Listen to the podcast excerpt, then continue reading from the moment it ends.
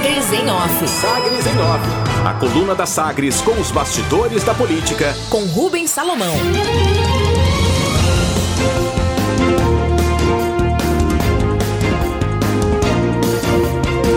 Governistas vão ter maior peso em decisões descentralizadas na campanha de Vanderlan. A reunião realizada na última noite entre o governador Ronaldo Caiado do DEM e o candidato do PSD à prefeitura, Vanderlan Cardoso, e os principais coordenadores de campanha, teve tom de cobrança e confirmação das reclamações internas registradas nas últimas duas semanas do primeiro turno.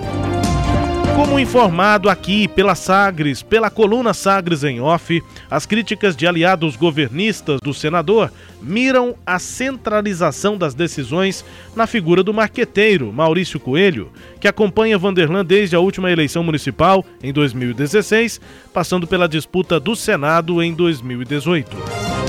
A avaliação é de que a falta de abertura ao diálogo. Uh, resultou em erros nos principais momentos de desgaste de Vanderlan nesta eleição. O áudio com elogios ao senador Chico Rodrigues, que foi flagrado pela Polícia Federal com dinheiro na cueca, e a viralização do vídeo em que Vanderlan se comprometia a cumprir os oito anos de mandato em Brasília. A reação tardia nos dois assuntos, segundo governistas, teria aumentado o desgaste. A mudança com a descentralização das decisões foi confirmada pelo coordenador de campanha, Cimeison Silveira, em entrevista a Sagres na última noite. Segundo Cimeison, algumas estratégias vão ser ajustadas. Ele diz que é lógico que quando se perde um primeiro turno, é importante fazer ajustes e que isso é natural. Ele ainda aponta que a campanha tem confiança no marqueteiro e que ele vai continuar sendo o mesmo, não vai haver troca do marqueteiro. Mas, porém, eh, diz, Vander, diz Simeison Silveira, agora com um grupo maior, ajudando a definir as estratégias de campanha, com mais cabeças, pensando a campanha e buscando agregar mais pessoas. Água Fria. A notícia de nova intubação do candidato Maguito Vilela dividiu sentimentos na campanha do MDB com a vitória expressiva no primeiro turno, com a vantagem superior a 11 pontos percentuais sobre Vanderlan.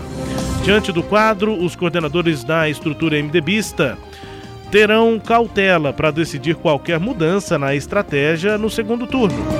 A primeira reunião está marcada para esta manhã, às 10 horas, mas a expectativa é de que seja definida apenas a agenda de eventos de rua em continuidade ao trabalho de divisão de responsabilidades que foi realizado no primeiro turno para compensar a ausência do candidato.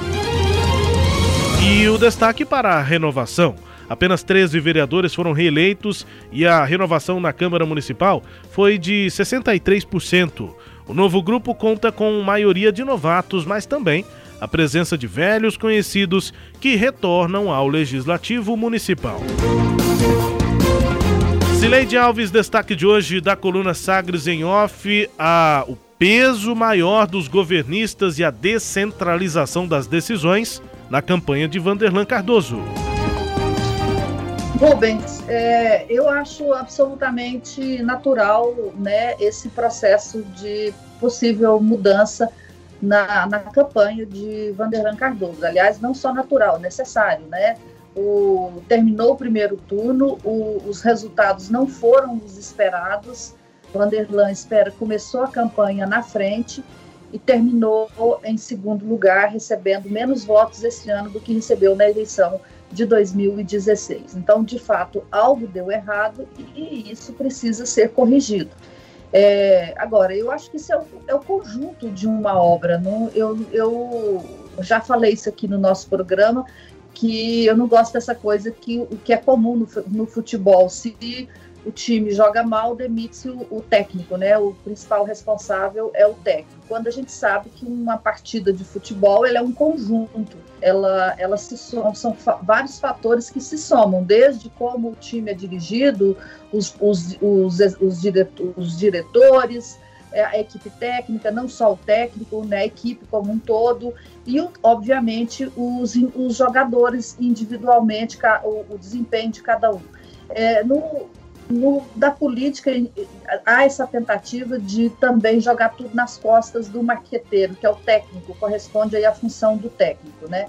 É claro que ele tem um papel importante, como o técnico de um time também tem, mas ele não joga sozinho. Né? São, é um conjunto de decisões que, que são tomadas, que tem a participação não só dele, mas também é, do candidato e dos coordenadores de campanha. Então, é, eu atribuo o erro a uma, um erro coletivo, ele é coletivo, não é individual. Então, obviamente, se não foi o resultado esperado, é natural, tem que haver mudança sim.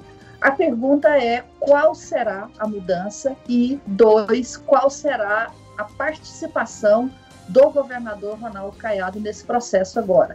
É, pelas entrevistas que foram dadas tanto por Vanderlan quanto por, é, pelo governador ontem, eles tendem né? Uma das alternativas é tentar é, convencer o eleitor de que é preciso, preciso, eleger um prefeito que seja aliado do governador, que a cidade é, ganharia mais com isso. Eu acho fraca essa estratégia, muito pouco, porque Goiânia historicamente não se preocupa com isso, né? Sempre elegeu prefeitos de oposição ao governo do estado e, o último exemplo deles é o próprio Iris Rezende, que hoje bem avaliado e governou né, sem apoio do Palácio das Esmeraldas, a não ser esses dois últimos anos que teve essa aliança com é, Ronaldo Caiado, mas eu particularmente acho que o único e mais relevante parceria que ocorreu foi na renovação do contrato da Saneago. Fora isso, eu não vi ação é, é, forte aí dessa parceria. Então, esse é o primeiro fato. O segundo fato é o que a campanha de Maguito Vilela fará ou terá condições de fazer para sustentar a campanha dele com a doença, com o fato de que parece isso muito claro que o candidato não vai poder aparecer nessa campanha e pior, talvez não seja nem visto, né? Porque se ele continuar na UTI e ele está na UTI já desde o dia, me parece que 30, né, de outubro, portanto há mais de 15 dias na UTI, é, é, ele não é visto, a não ser por uma foto, duas fotos que foram divulgadas pela família, mas ele, ele não foi visto, ele não foi ouvido. E com esse quadro de ontem, é, eu, eu, tenho uma, eu não tenho uma expectativa positiva. Eu acho que dificilmente ele conseguirá é, se recuperar em 13 dias, né, a julgar por esse histórico. Então, vai ser uma eleição sem a presença do candidato. E aí é um grande desafio para o MDB. Rubens. Coluna Sagres em off, portanto, comigo Rubens Salomão, com a Cileide Alves, com as informações e análises. A coluna também é podcast. Está no Spotify, no Deezer, no SoundCloud, no Google Podcast e também no iTunes. E claro, no sagresonline.com.br. Sagres em Off. Sagres em Off. A coluna multimídia. Acompanhe ao longo do dia as atualizações no www.sagresonline.com.br. Sagres em Off.